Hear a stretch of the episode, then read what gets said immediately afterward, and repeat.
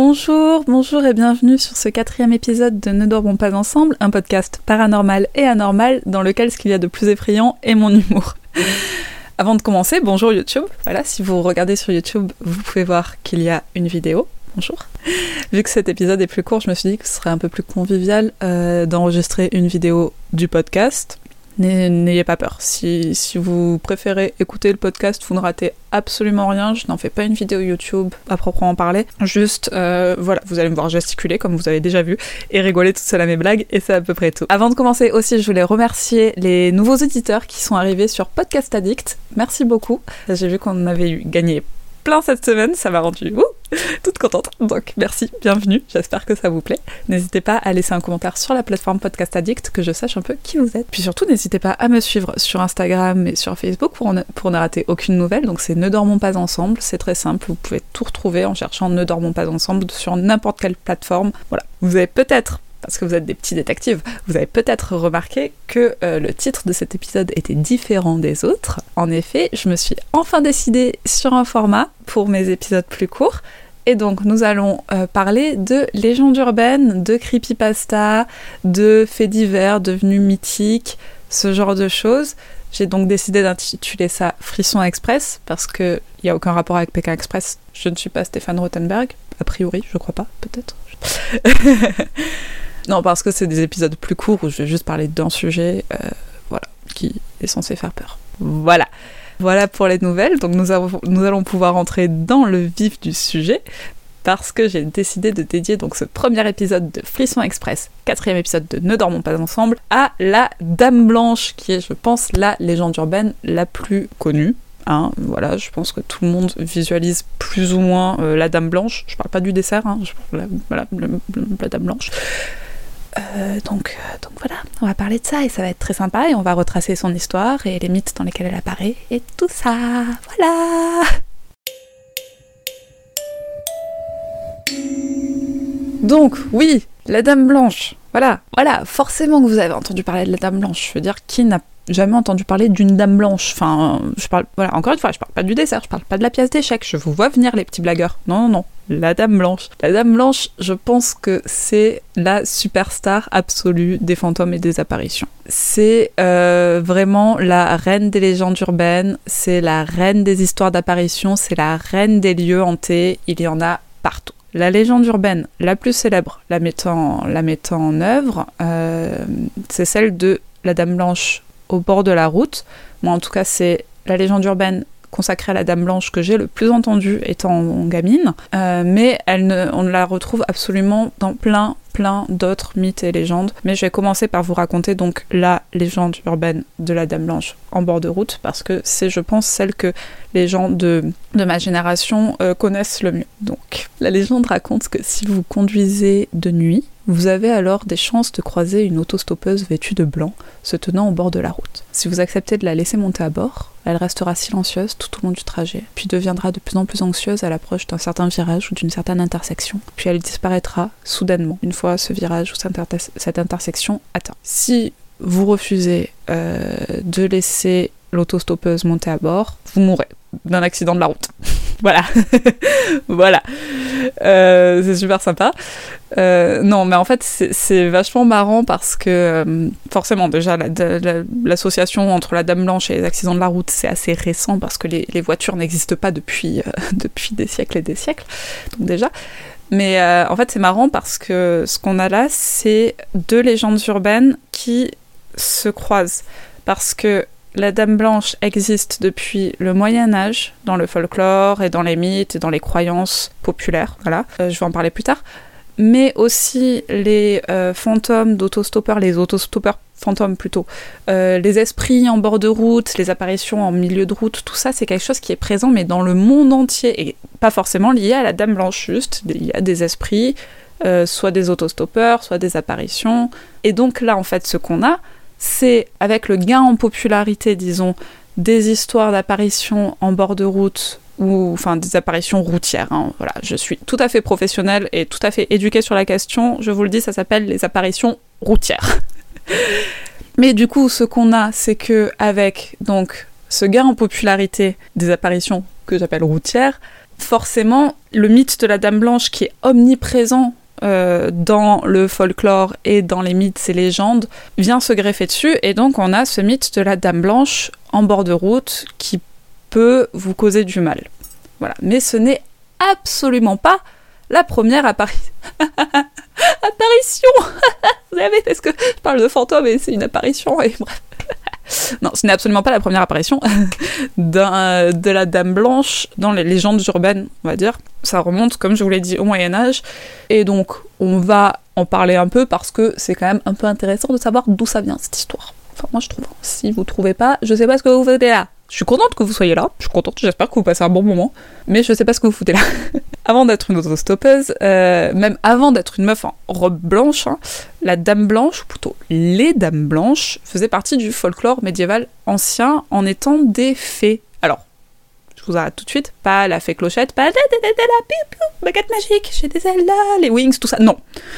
Euh, des fées étant plutôt des sortes de nymphes en fait, donc des mi-déesse, mi-sorcière, pas toujours très sympa.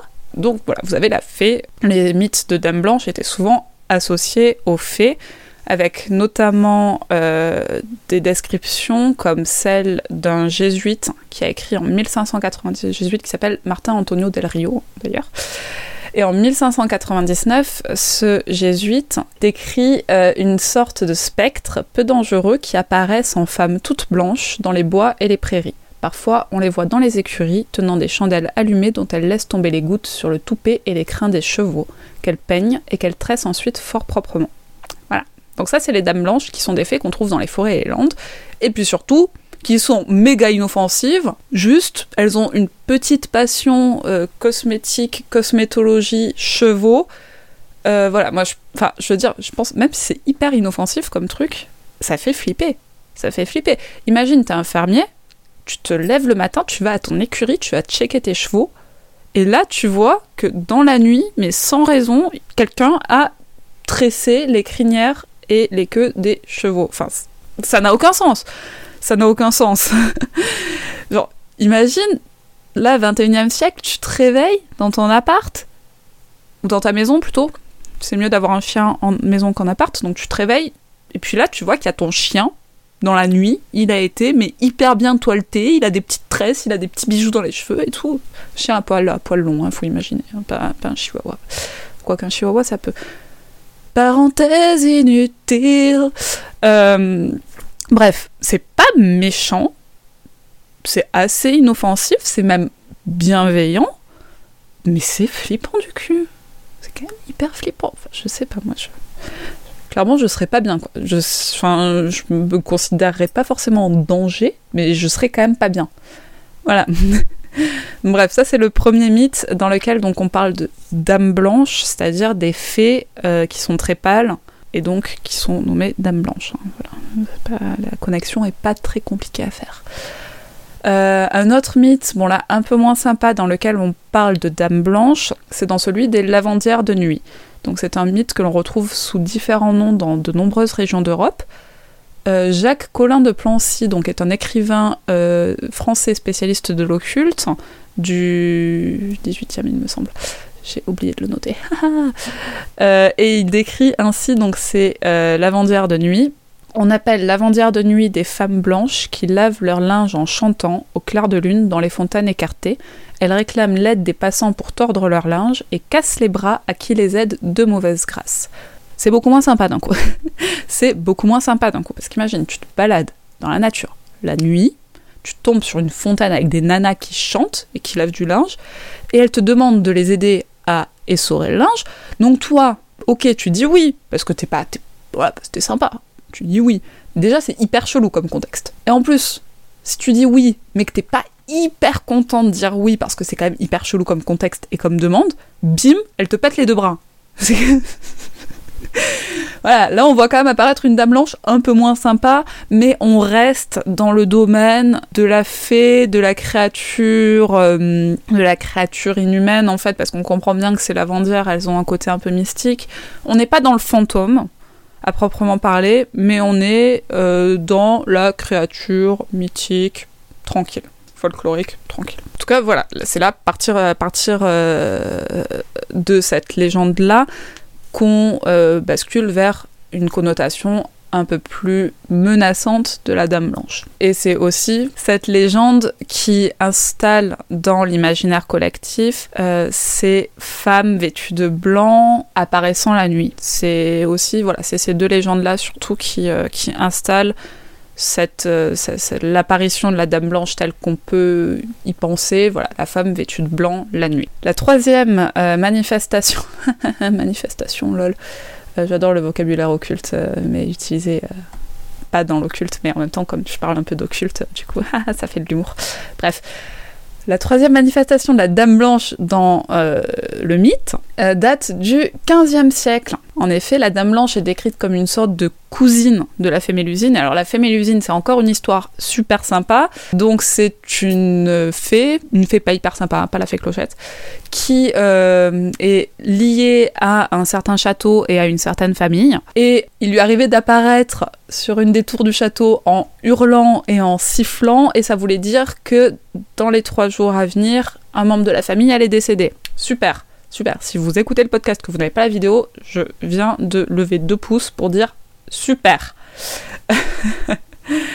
Mais c'est à partir de ce mythe donc qu'on voit se développer cette image de la dame blanche messagère. Et puis messagère, donc, venant du royaume des morts. C'est-à-dire que la Dame Blanche est alors en lien avec la mort et elle agit comme messagère, comme intermédiaire avec les vivants pour annoncer une mort à venir. Euh, c'est surtout, on la trouve essentiellement dans les familles aristocratiques et donc il devient euh, assez commun de, enfin, ça devient euh, un savoir assez répandu, disons, que si on voit apparaître une dame blanche, cela veut dire qu'on va connaître un décès dans la famille dans les jours à venir, ou peut-être qu'on va mourir nous-mêmes dans les jours à venir. Même Erasme, Erasme, le père de l'humanisme, donc quand même euh, intellectuel qui, qui se pose là, Erasme, merde, Erasme écrit que un des faits les plus connus demeure l'apparition de la Dame Blanche aux familles princières. Un des faits les plus connus. C'est-à-dire que c'était mais c'était admis,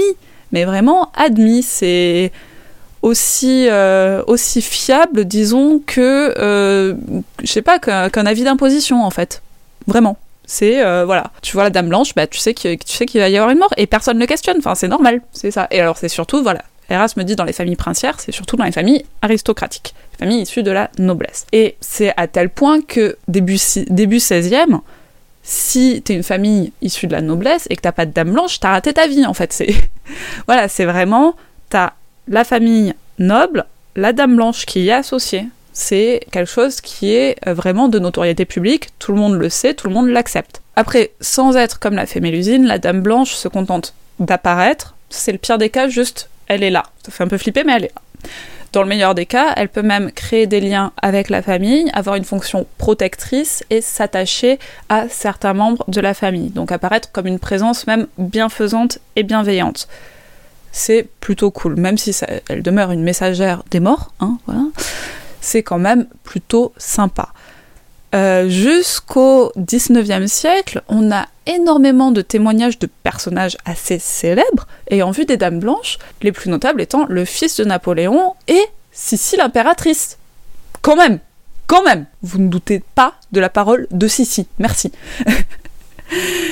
Et donc Sissi l'impératrice et le fils de Napoléon qui ont tous les deux dit avoir vu une dame blanche et sont morts quelques jours après. C'est quand même plutôt pas mal.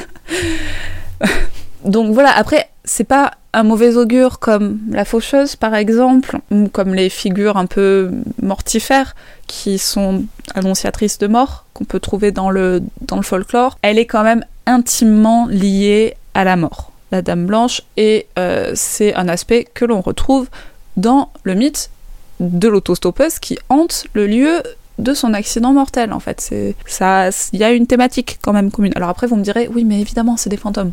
Donc fantôme la mort oui. Oui bah oui, hein, voilà, hein, c'est comme ça. Voilà. Vous croyez intelligent? Oui, mais vous l'êtes. Cet enregistrement se passe très bien.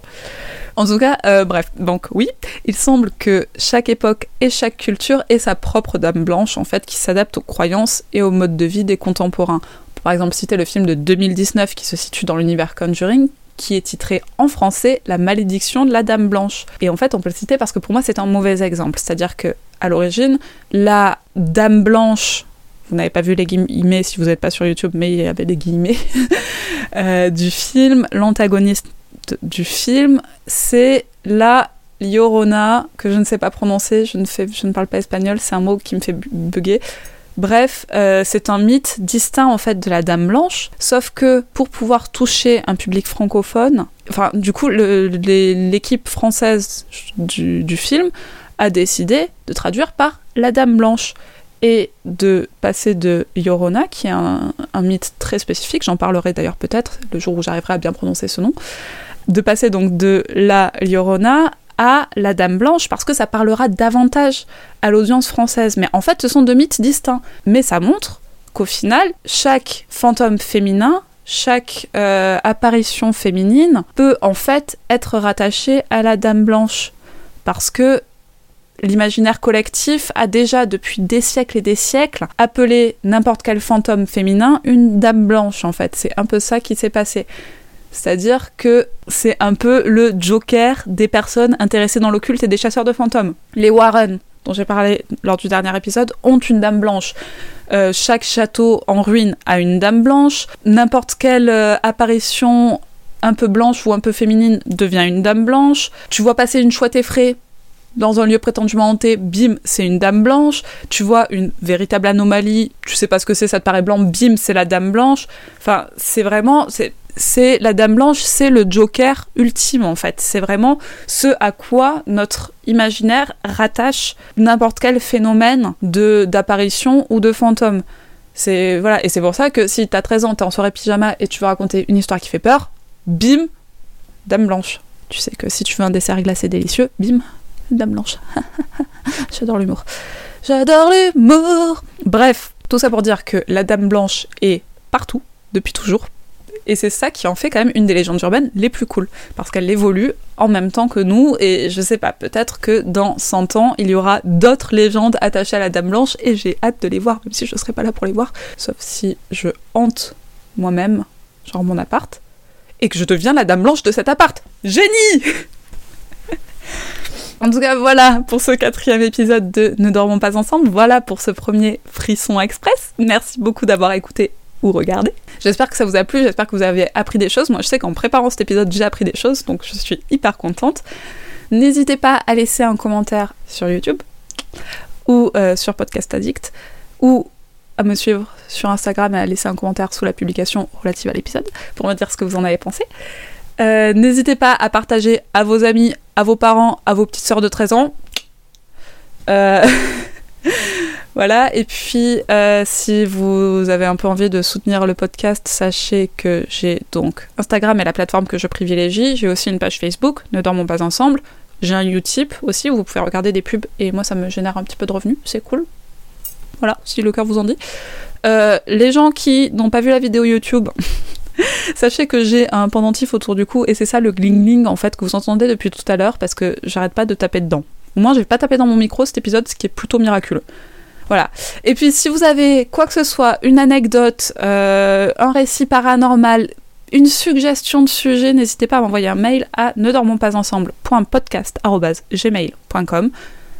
Et puis, on se retrouve très vite pour de nouvelles aventures. Spoiler alerte, j'ai pas encore trouvé mon sujet pour la semaine prochaine, mais haha, je vais me débrouiller.